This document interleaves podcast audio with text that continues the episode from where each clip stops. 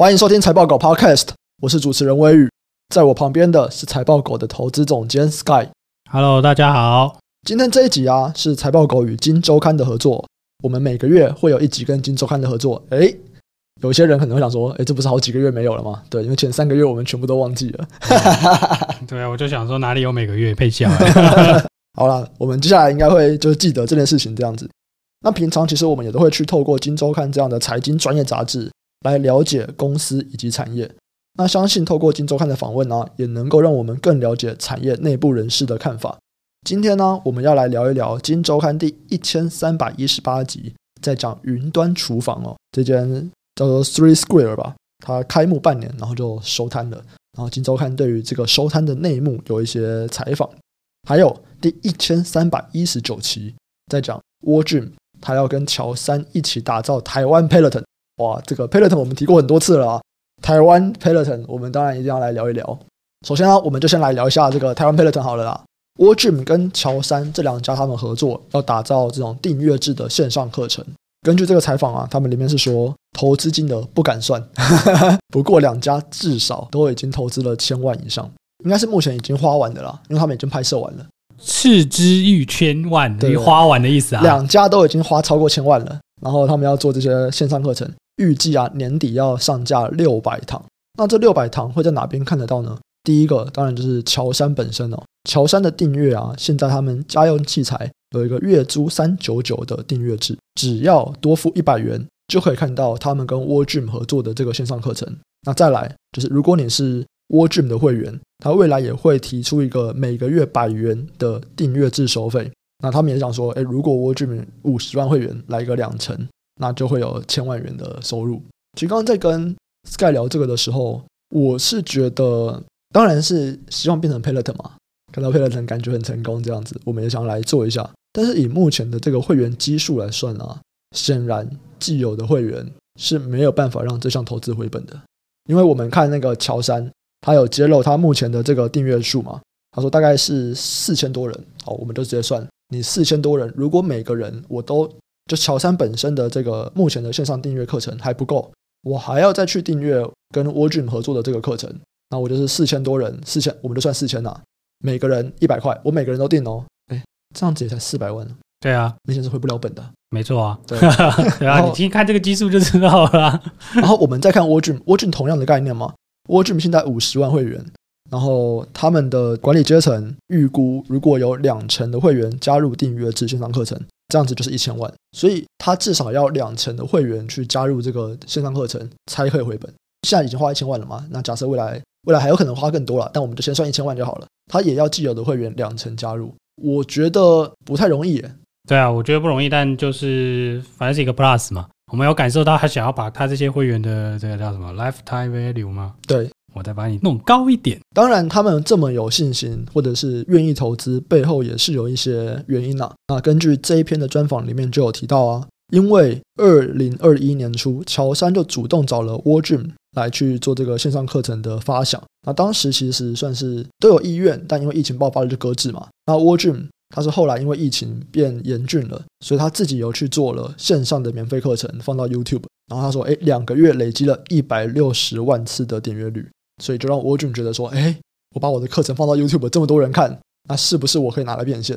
所以我觉得他们算是从这件事情上面看到了，就算是台湾人也是有看线上的运动健身课程模式，或者他们可以接受这样的方法，然后他们就觉得，哎，感觉有机会哦。你确定他们不是在看妹子？你说什么火焰腿吗？大家不是在看这个吗？哎，那个 YouTube 频道叫什么？我忘记了。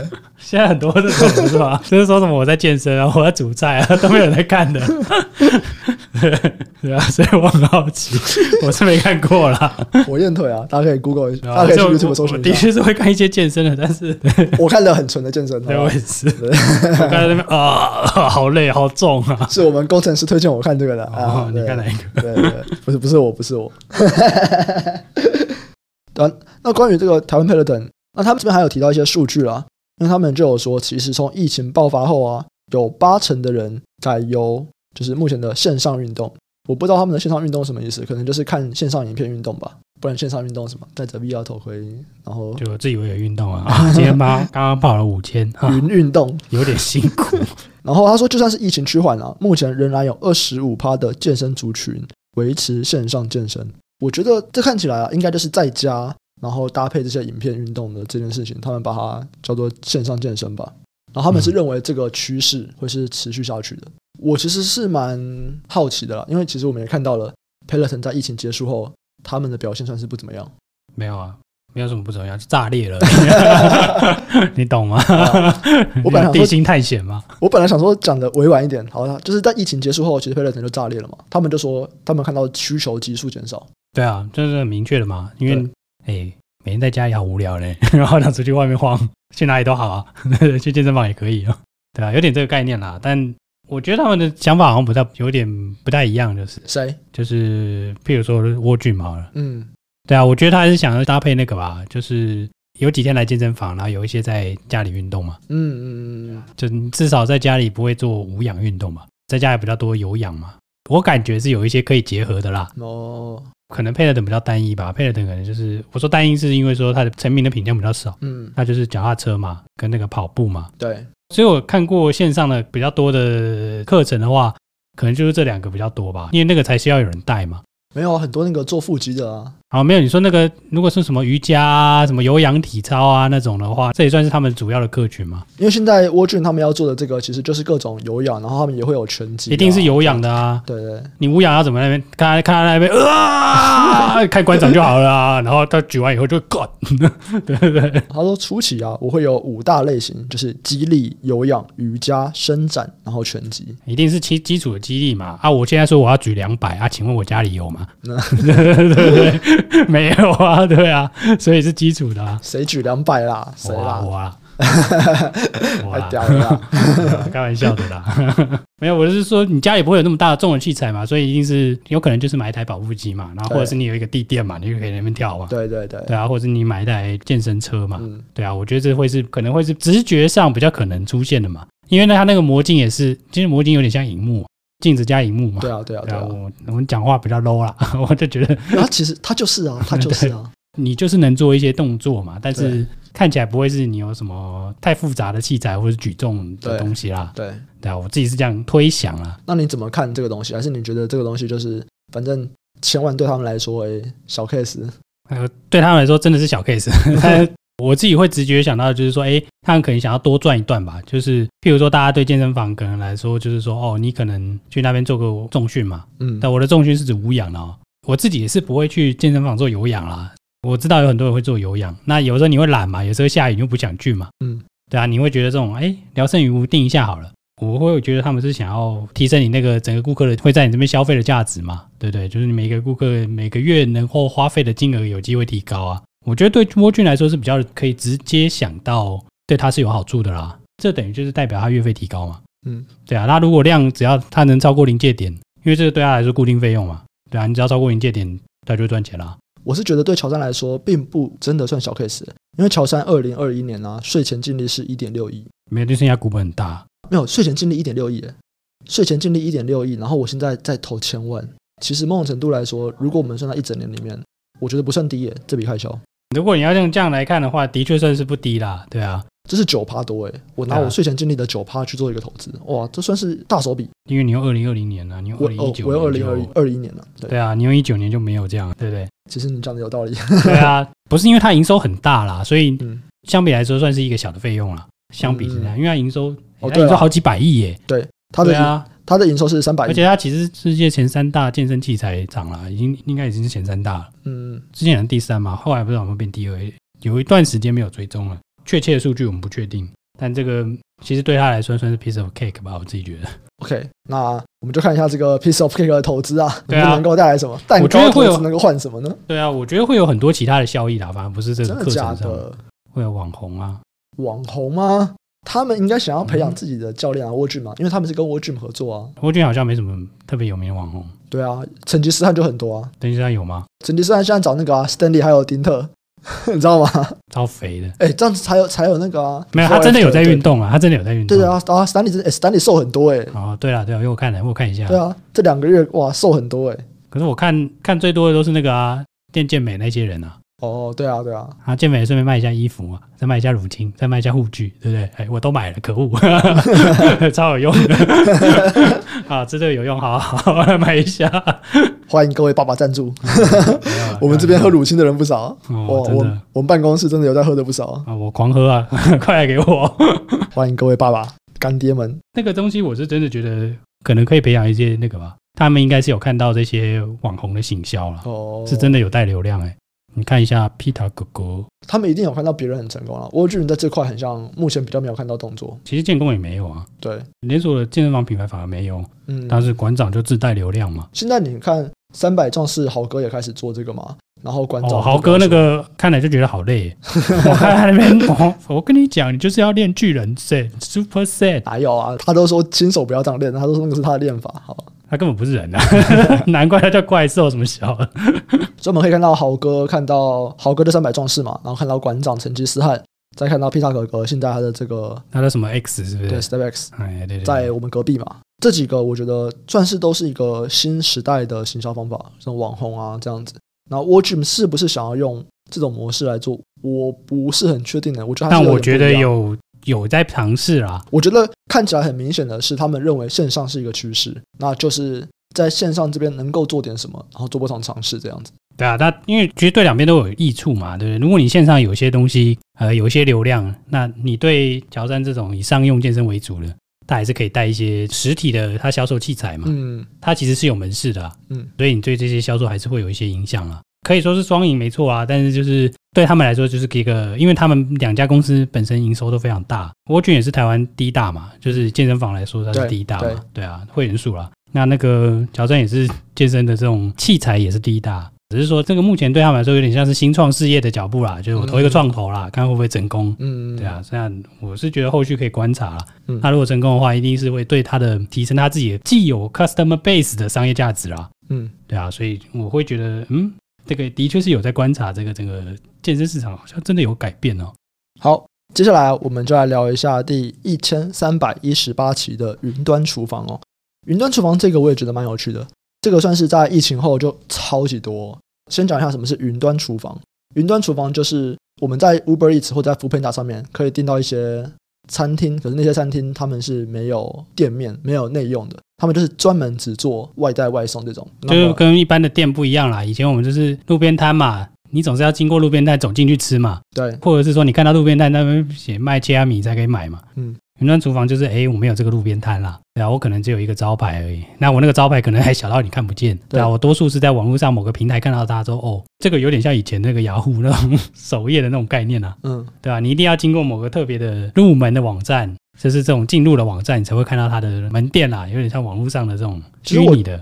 我觉得如果有在用 Uber Eats 或者是有在用 Foodpanda 叫餐的人，应该都知道这是什么啦，因为我们就常常看到在上面可能会有像 Just Kitchen，其实会蛮常看到的。嗯、对对，也蛮常看到的。对，或者是我们如果比方说在 Uber Eats 上面叫胡同啊，叫胡须章啊，其实很多它并不是真的是去胡同或者是胡须章的店拿，它是去 Just Kitchen 那边拿。然后像我们公司旁边也有一家什么无线厨房，对。然后瓦城现在也有做他们的，他们是无线厨房啊。对，瓦城就有做无线厨房，所以我们可以到无线厨房去订到瓦城旗下餐厅的东西。但东西有点不一样啦，吃起来味道还是有点不太一样。还有很多其他的不一样的，就跟瓦城本身的拜制的东西不一样。然后我们今天要讲的这一家，它是另外一家。它叫做 Three Square。那这间公司它是由前 Foodpanda 的台湾执行长周真祥领军，然后结合了美食广场，还有这个云端厨房的这个 Three Square。那营运半年多，就因为财务危机，然后结束营业。这个我觉得蛮有趣的，因为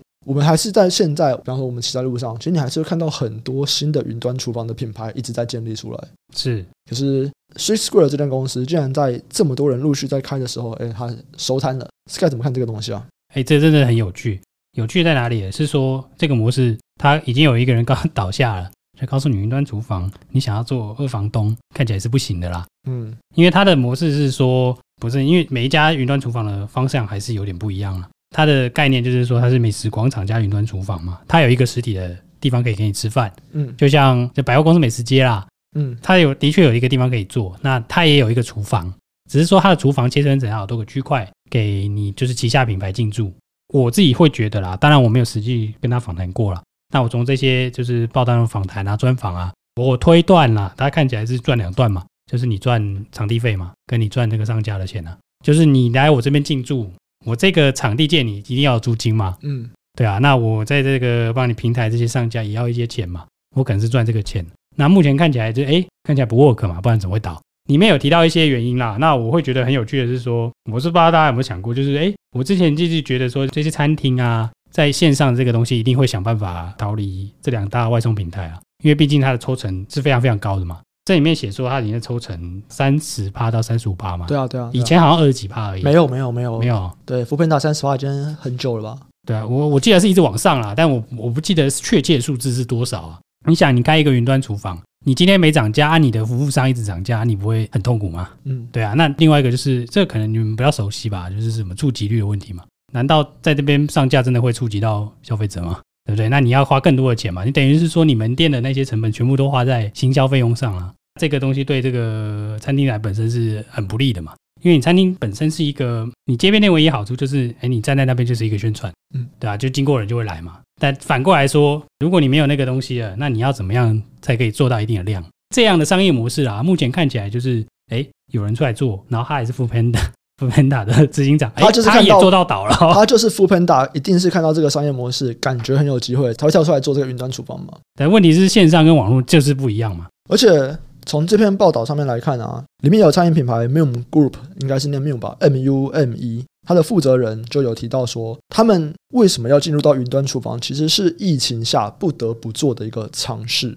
这个对他们来说是算尝试嘛？因为大家不能够内用，那现在要去发展这种外送，店面可能不够多，所以能够接触的范围不够广。那我们去跟云端厨房合作，我们能够扩展到更多的地方。他认为这是一个不得不做的尝试。但尝试以后呢，他这边有算哦，原本一千元的餐点要扣掉外送平台的抽成，那实际拿可能只有六百五十元，嗯，外送平台抽了三十五趴。然后我们也都知道了嘛，就是一般来说餐饮业它的食材成本大概也是三十到三十五趴。然后他说他还要再去算共享厨房的租金，还有共享厨房也会需要人，再扣掉这些食材啊、租金啊、人力成本的开支，我卖一千元的餐，最后赚的只有五十元。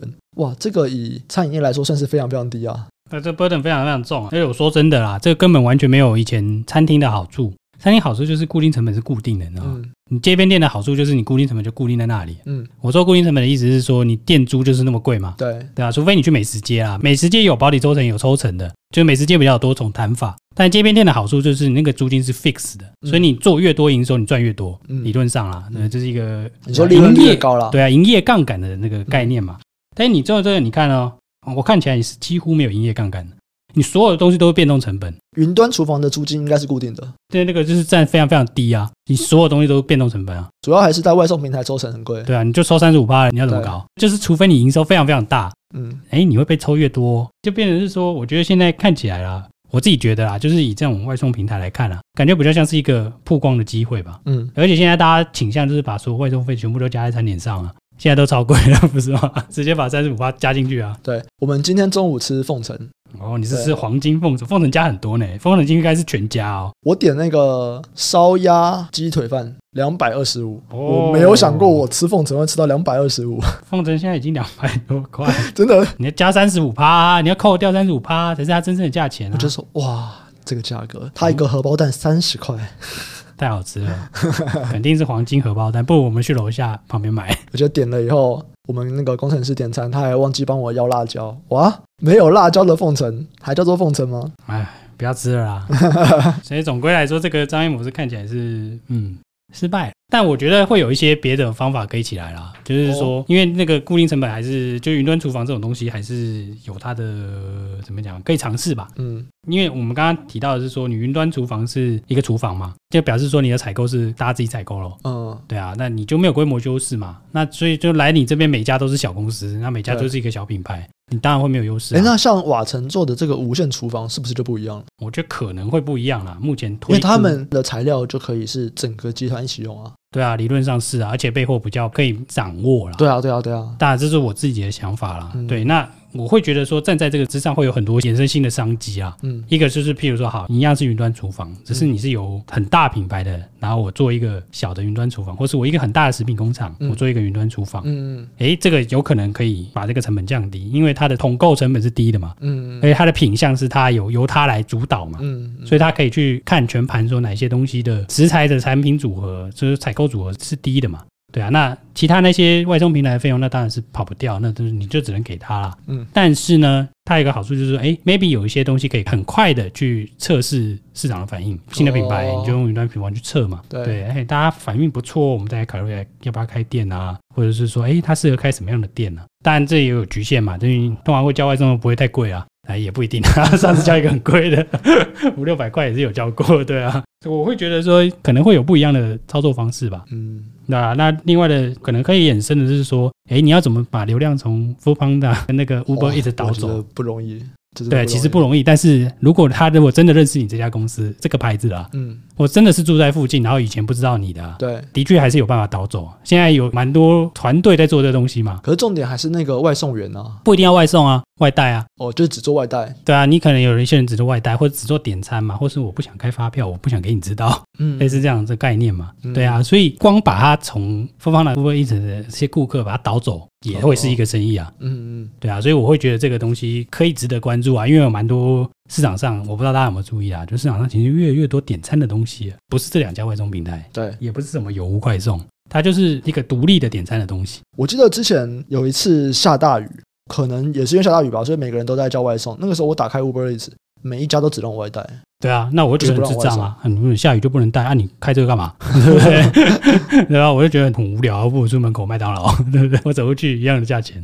那如果像这个情况的话，我就会觉得说，那我对啊，那我干嘛叫 Uber Eats？我通常都是下雨才想叫嘛，问题是下雨就是叫不到嘛。对对啊，所以这是很有趣的地方啊。所以这中间有很多，我觉得应该还有蛮多东西是在这个虚实的这个东西中间，还有一些市场定位的空间在吧？嗯、这个可能就比较跟上市柜投资没有关系啊，这比较偏新创了。不过未来。都有机会嘛？对不对？对啊，对啊，对啊，我想应该会有。我觉得就是因为台湾跟国外的可能美国啊，或者中国吧，嗯、这种行为模式不一样嘛。对啊，我们吃的地方都很近啊，对，相对近啊。我们这样讲好了，就是对啊。我们小学在学的这个地狭人稠，其实是没有说错的。我看真的是蛮丑的，狗在一起的，出去一直撞到很好烦。这个国情不一样啦，对啊，应该会出现不一样的 solution。所以如果有在做相关的东西，不管你是做云端的厨房啊，或者你有在想要怎么样去从 Uber Eats 啊、Foodpanda 去拉客户到你的平台上，或者是你要去做一个新的服务，或者是蛮有兴趣的，欢迎到社团里面来跟我们聊一聊。所有想要投资相关的话题，或者是你有其他投资产业上面的问题的，都欢迎到财报狗智囊团，这是我们的 Facebook 社团。那你可以加入以后，在里面去发文跟我们互动。最近的互动越来越多了，我是觉得很棒啊。那我们这集就先到这边，下集再见，拜拜，拜拜。